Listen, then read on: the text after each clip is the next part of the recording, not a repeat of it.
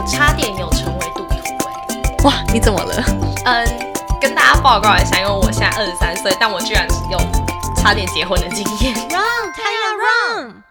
天哪，我二十三岁在干嘛？听起来像童养媳之类的。二十三岁，没有，因为我呃，我从高中到大学有一个交往快四年的男朋友。那这个男朋友他年纪比我大，他大我八岁，所以基本上我们认识的时候已经算是他的适婚年龄了。所以他在跟我交往的时候，其实就有跟我讲过，我是在等你的，就是对他就有说。希望我们是以结婚为前提在交往。那其实我那时候才高中要大学，我没有想那么多，就是我很爱这个人。但当然，前一两年的时候，我都觉得说我们两个之间有爱就可以撑下去。那无论他跟我讲什么关于结婚的事情，我都觉得我可能会稍微感觉到说，但我现在也没有什么存款呢、我现在我可能还想要继续念书诶、这些声音我可能稍微的有跟他表示过，但是他就是都一副就是。啊！可是我都等你了，我都呃，我我们都已经付出这么多时间了，他都会用这样的话来反驳我。那后来呢，我也觉得说好没关系，我真的很爱这个人。我觉得跟你当时再答应求婚的那个想法有点像，就是既然我爱这个人，那我也想要跟你继续有这段关系，那何不就往结婚奔去，也没什么不好。但是因为后来我跟他有点类似半同居，就是我一个礼拜大概会去住他家几次。那几次就完完全全有点像你去他们家过年那种感觉，我就看到了他怎么跟他的家人相处，还有他的家人怎么要求我各种啦，可能小小的是一些家事，我觉得这些事情我都可以做，但是大的可能像有一天我刚好跟我前男友的哥哥两个人在家，那那时候呢，因为我刚好面临到我想要转换跑道。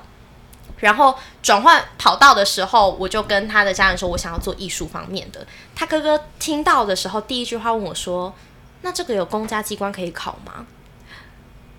我就发现，各位就是艺术的做艺术的人，你基本上就是你已经不求稳定了啦。我觉得就是他哥他哥哥跟他的家人其实没有意识到这件事情，然后因为他们家是几乎都在公家机关或者是呃跟政府合作的单位做事的。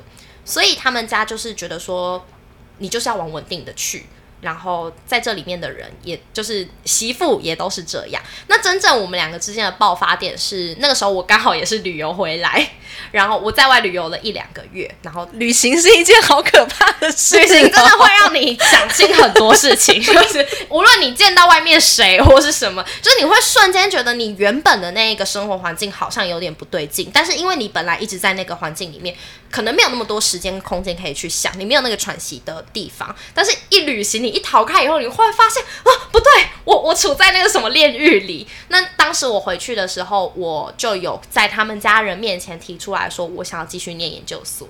当时他的妈妈一听到，哇，那个玫瑰玫瑰同龄眼的那个眼神就出来了，你知道，那个箭射向我，就是说，可是我儿子都等你那么久了，他真的有讲这句话，他说我儿子都等你三年了，诶，你念书真的有必要吗？很多人。塔嘎破西破西博士，好，我不会讲。塔嘎破书，对啦，都还是什么没有没有什么成就啊，没有赚很多啊，你真的一定要念书吗？他妈妈就是在大家面前，就是呃，反正就是一堆人面前数落我十几分钟。可是念书跟结婚并不冲突啊。对，但是因为他们家希望我们一结婚可以就是生小孩，生小孩跟念硕士班或博士班也不冲突啊。我发现他们家对于有自己想法跟想要念书的女生都会有点排斥，因为她的大嫂也是这样，她大嫂也是呃念到成大，然后后来其实也想要出国念书，但那时候都被她家人还有她的老公，也就是我男朋友我前男友的哥哥挡下来了。就是他们一直都觉得说，天哪，你不要，就是你赶快来结婚。那后来终于结婚，他们两个终于结婚，是因为那时候他妈妈的身体状况不好，所以才结婚。冲喜是不是？对对对，真的，他们家真的是这样。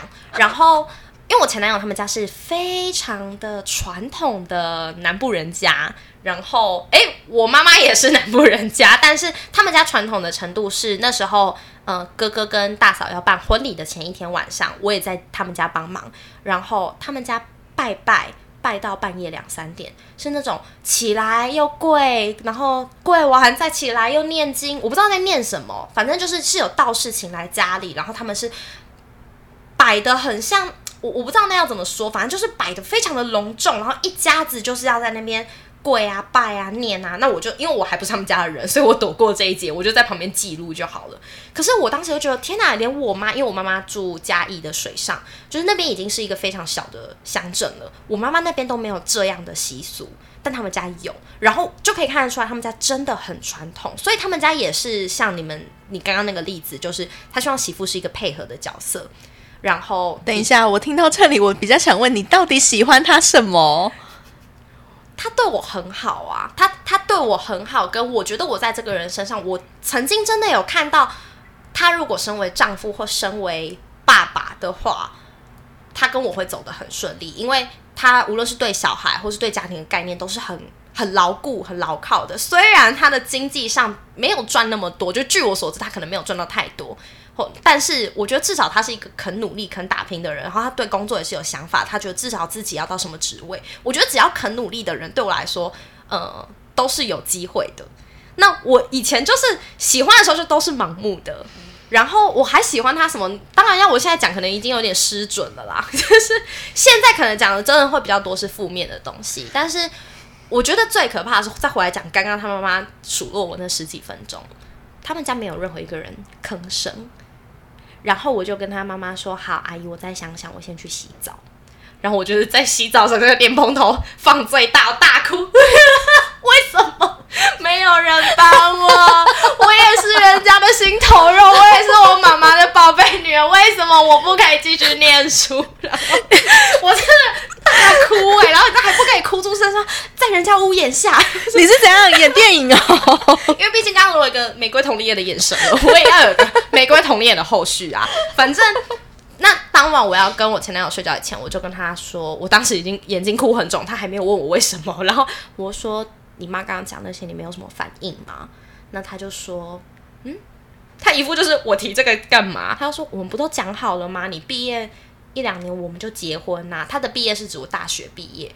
我说：“可是你有没有想过，我想要转换跑道，跟我还没有经济能力？”意思是，现在可能大部分，如果你要办婚礼，如果你要支撑一个家庭，很多的钱都是你要出的。然后他就一副就是，这是没什么啊，我们不是都讲好了吗？就是我都等你那么多年，我爸妈也对你很好啊，连珠炮的讲这些话，我当时就一直被洗脑，一直被洗脑，就是哦，对你好像也真的对我蛮好。我觉得当时。就很像你刚刚说的，我都已经赌下去了，他都赌下去了，我是不是该为你付出的成本做出一点回馈？这个回馈就是我跟你结婚，来当做我答答复你对我的这些恩情。然后后来其实，嗯，真的分手就是隔几天啦，因为我跟我朋友聊过以后，我朋友就是。大力的咬我肩膀说：“你以前不是这，你你醒醒好不好？” 然后我就是突然被摇醒了，然后我当天就是哭着打给我妈说：“就是我要分手。”我妈很紧张说：“那你的东西要搬出来吗？什么？我陪你去搬。”那后来我跟我妈妈在聊这件事情的时候，我其实觉得还蛮开心。我家给我蛮多后援的，我妈就是跟我说：“嗯，她可以体谅。”我前男友的妈妈会这样说，因为那是他的儿子。但我妈就说：“可是你也是我女儿啊！”我当时真的听到这句，真的又在一直大哭。我果然是我妈心头肉。然后，当然这个点是让我觉得说，嗯。因为对方很常会跟我说：“哦，我都把你当女儿啊，一样疼啊什么的。”可是我发现，再怎么样，他们都还是把我当外人看，因为他们家永远都只是想要我配合他们。那包括我前男友也是，从我刚刚讲出来的那些话，应该可以很明显听出来，他都讲说：“我都等你了，我们家都对你那么好。”他从来没有去问过我说：“那我要做的这些事情，我们两个之间可以怎么去协调？要再。”多等几年嘛？那这几年之间，我们也许可以筹备婚礼的哪一些事情是可以先做？这些讨论他从来没有跟我讲过。然后我觉得真的是那十几分钟的他的沉默，让我看清了这整件事情。可是我当时其实，我我在跟他分手以后，我还是有很长一段时间都在怪罪我自己，包括可能到我们现在已经分手三年有了吧，到今年我都会梦到他跟他妈妈是用一个怪我的感觉。出现在我梦里，然后就是说你负了我们家。以下求弹牙的心理阴影面积。我真的不知道怎么计算了，哎哎，可是那么久了。可是你你他要求你呃放下了这么多，他用他对你的好来要求你放下这些东西，他就是一种情绪勒索，哎。他是，可是我必须说，在关系里面的时候，很常会感觉不到那是一种勒索。你会觉得，对，既然他都已经做这些了，我是不是应该也要回报你？那他放下了什么？他觉得他放下就是等我啊，他多等这几年，就是 that's all，没有了，他还是可以继续做他的事业。然后他不用搬离他的原生家庭，因为他们家那时候刚买房子，然后就是大家住在一起。然后大家住在一起，他爸妈、他的哥哥一家子，还有我跟他，他的哥哥跟嫂嫂住在是那个家里，是。然后他们那时候有小孩吗？有两个，好可怕哦！那房子到底多大？三百平吗？没有，所以我们交往的后期很长，我们两个约会都要带着小朋友的。我一直在预习怎么当人家媳妇，你知道？我才。我当时二十一吧，二十二一，我就一直在预习这些事情，所以他要求你放下了你自己原本的理想，跟你自己对自己的期许，而他几乎什么事情都没有放下，他只是做了一个好男朋友应该做的，就是对你好。是，那到底凭什么？我不知道他凭什么，是怎样？很帅吗？还屌很大？都都还好，他对我很好。越讲越心虚，哎，可是我我再跟你讲哈，我举一个最近很红的那个戏剧啊，就是《俗女养成记》，但是最近它刚好第二季播完嘛，但我要讲的是第一季，就是第一季陈嘉玲这个女主角，她有她在开头的时候就有讲，她有一个交往四五年的男朋友叫做大荣，就是温升豪演的一个角色，那他们两个就是也都同居很久了，那某一天呢，大荣就是。就是两个人就突然觉得好像该结婚了。啊，好吧，那就结吧。然后就开始，因为他们两个的经济其实也就是普普，然后也不是说有太多的存款，但是因为大荣家其实蛮有钱的，那他的妈妈呢就是想说，哦，OK，你们房子我来付钱，然后你的婚纱或是你的办宴办宴会办宴客的地方我来决定，就是他今天是出钱的人，所以他有最多可以，他有最多话语权的意思。那陈嘉玲她在被她未来的婆婆这样一直不停的介入、介入、介入以后，她就那个不对劲也一直出现。但是他什么时候才真的觉得我我不能接受这一切？其实是在某一天晚上，大荣觉得他说我还欠陈嘉玲一个求婚，所以他找来了陈嘉玲的朋友们来助阵，然后。把家里都布置的很漂亮，可是那一天呢，陈嘉玲她已经因为这一些婚礼的事情、繁琐的事情，已经很累了，再加上她的职场也出了点问题，然后她回到家，她就想休息。那时候呢，大荣就突然跟她跪下来，然后跟她说：“陈嘉玲，我们就是我们结婚吧。”然后陈嘉玲就看着他，然后很陌生的眼神说：“我我我我我我不要，我我没办法。”他真的就是这样结巴，然后我当下。完完全全可以感受到陈嘉玲的那种，他觉得他知道那个对那个地方有一点不对劲，可是他说不上来那到底是什么。我在看那一段的时候，我是大哭的。虽然那一段其实他拍的有点搞笑，然后大荣就在地上就是说：“为什么我们不都好好的吗？”然后陈嘉莹就说：“呃，可是我不喜欢什么什么。”他然后大荣就说：“那我们去跟我妈讲嘛，我们不要那个婚礼，我们不要什么什么，我们不要那个婚纱，我们去讲嘛。”我跟你说，这一段对话完完全全出现在我跟我前男友的当时我们要分手的对话里面。很可怕，真的很写实。他拍的像喜剧，但他其实就是告诉你，人生就是悲剧。所以我们都在把别人的悲剧拿来当喜剧看。对呀，你你现在在我对面，你刚刚听明明就是又荒谬又好笑的眼神，好不好？你完全不是同情，好不好？我为什么要同情啊？这听起来就很荒谬啊！当时我前男友他就是说，那我们去跟我妈说，我们不要那么早结婚，不要那么早生小孩，都听你的。你想念书你就去念，你觉得可以的，我们再结婚。我当时就是跟他说。我我不要，我我就是一直摇头，然后可是我说不上来，我到底为什么不要了？他明明愿意让步啦，但是当我在看那个戏剧的时候，我突然知道了，原来那个不对劲来自大荣太晚才发现，他以为。他他以为陈嘉玲不要的是那一些什么婚纱、什么婚礼、什么房子，其实不是那一些有形的物体，实质上可以看见的，而是当我需要的时候，你从来没有为我挺身而出，跟我一起和你妈妈沟通。你是和你的原生家庭站在同一个阵线来对抗我这个外人。可是如果你们一直把我当外人的话，我到底要怎么融入你们这个家庭里？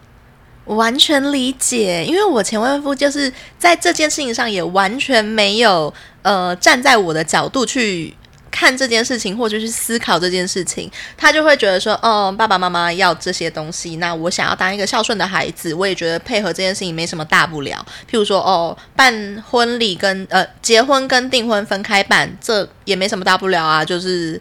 嗯，麻烦是麻烦了点，多花了点钱，但是爸爸妈妈会开心啊。或者是说，呃，回去跟他爸爸妈妈住这件事情，他也觉得很轻松自在，因为那就是他自己的家，他成长的家。但是他没有想到，我要放下我的工作、我的事业，跟呃，我要放下我的家人，去融入到他的家里面。他完全没有觉得这件事有什么不对。我也是从这件事情里面来。发现就是原来你在婚姻当中，你要考虑的不会是只有对方到底是什么样的条件，就像我刚刚讲的，他各方面都很符合我想要的对象啊。可是他的家人完全不是这么回事。而当他在面对我们发生这样子的冲突的时候，他没有站在我这一边，他没有让我觉得我们两个才是一体的，你们才是未来要去组成家庭的新的个体。对。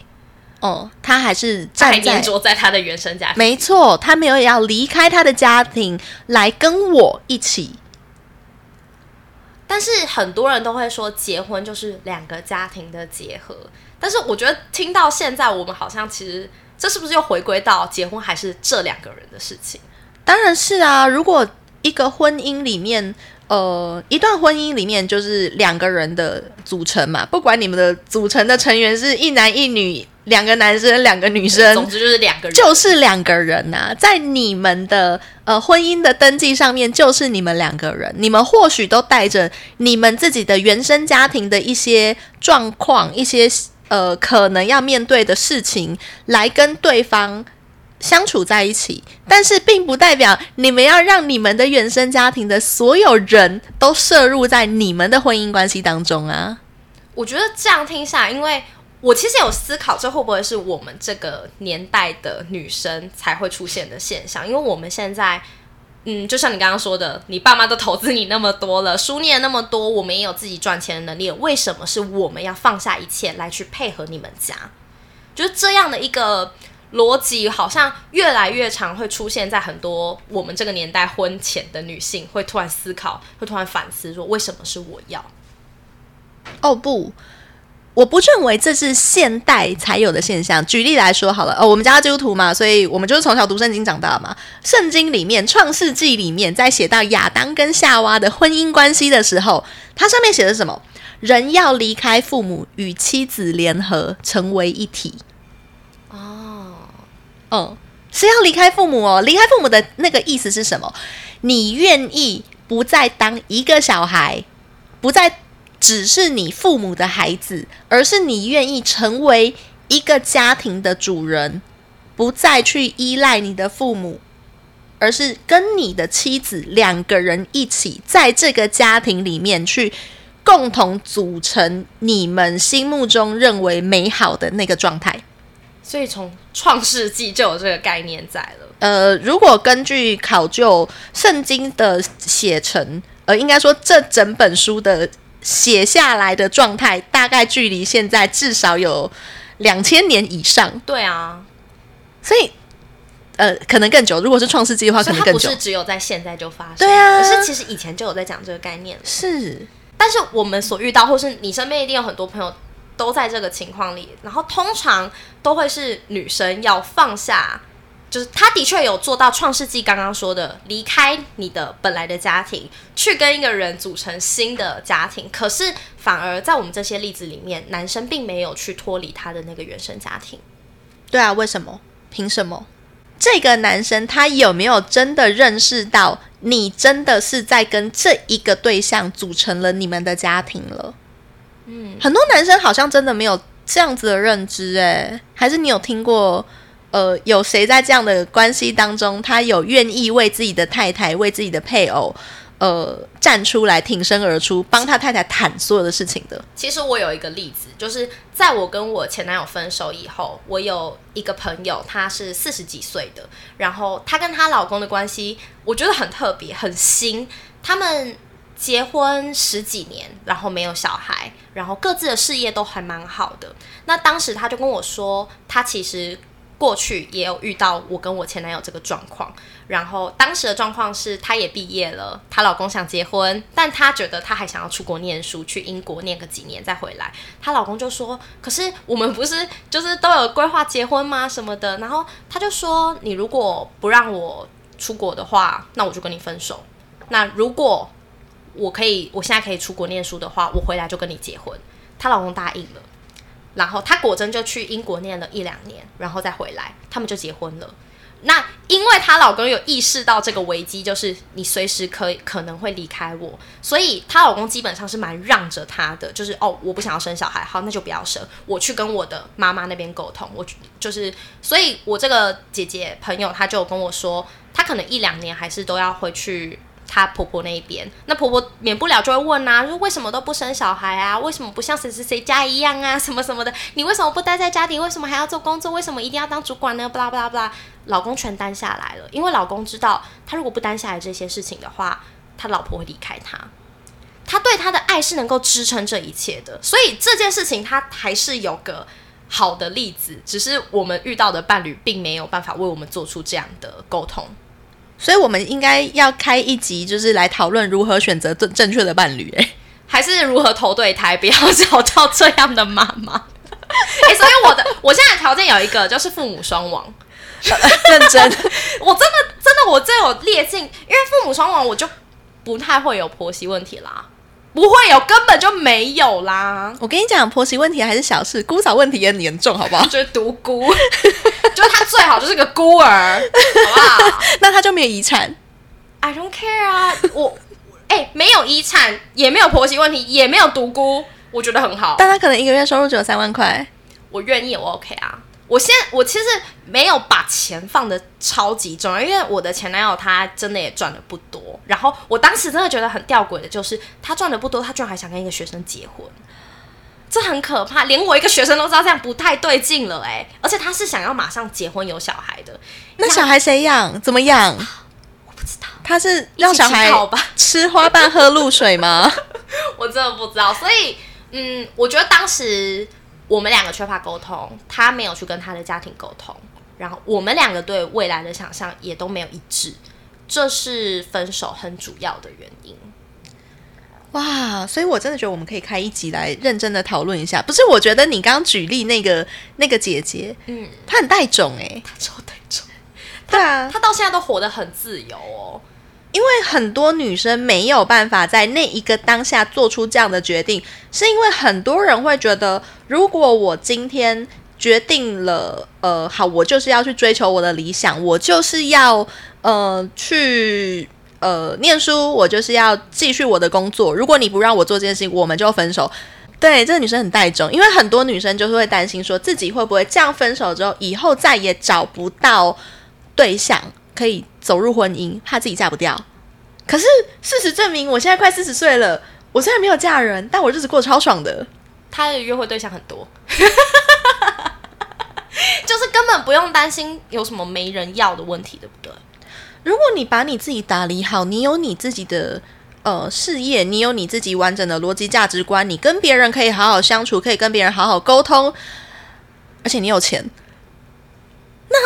不是什么太大的问题啊，但我可以想象很多人把有人爱我视为比工作、比钱财、比我跟人家沟通还要更重要的一件事情。但如果你没有这个男人爱你，你就有很多男人爱你喽。我太喜欢这个结论了，真的真的太喜欢，真的。祝福所有悔婚的女孩子们。可以找到更多男人爱你，你也可以爱更多男人，耶！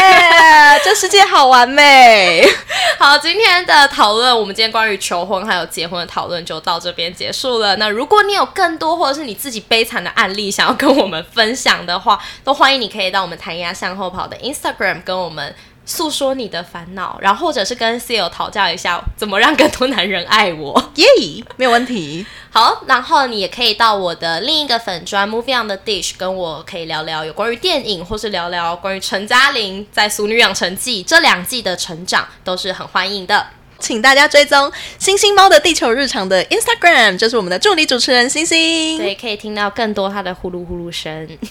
没有啦，里面只有梗图，目前还没有。大概就是放一些以他创作的梗图这样子。好，你再说一遍那个星星猫的地球日常。好，那欢迎大家可以来追踪我们喽。那我们今天就在这边结束了，大家拜拜，拜拜。